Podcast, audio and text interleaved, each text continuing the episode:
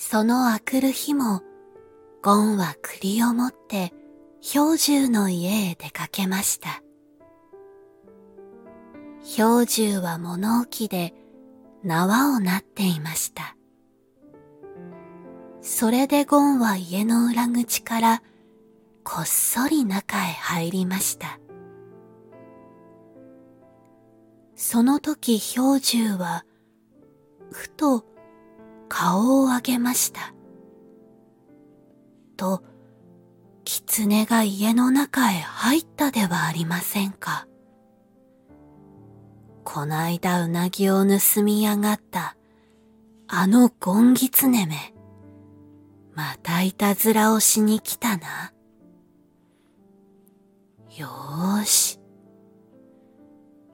氷柱は立ち上がって納屋にかけてある火縄銃を取って火薬を詰めました。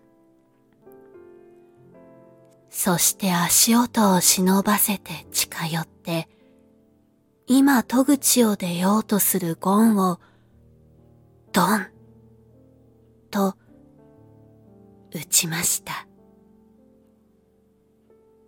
ゴンはパタリと倒れました。氷柱は駆け寄ってきました。家の中を見ると、土間に栗が固めて置いてあるのが目につきました。おや？と、氷柱はびっくりして、ゴンに目を落としました。ゴン、お前だったのか。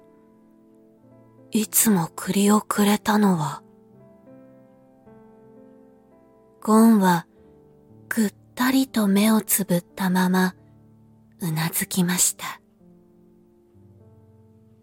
氷柱は火縄銃をパタリと取り落としました。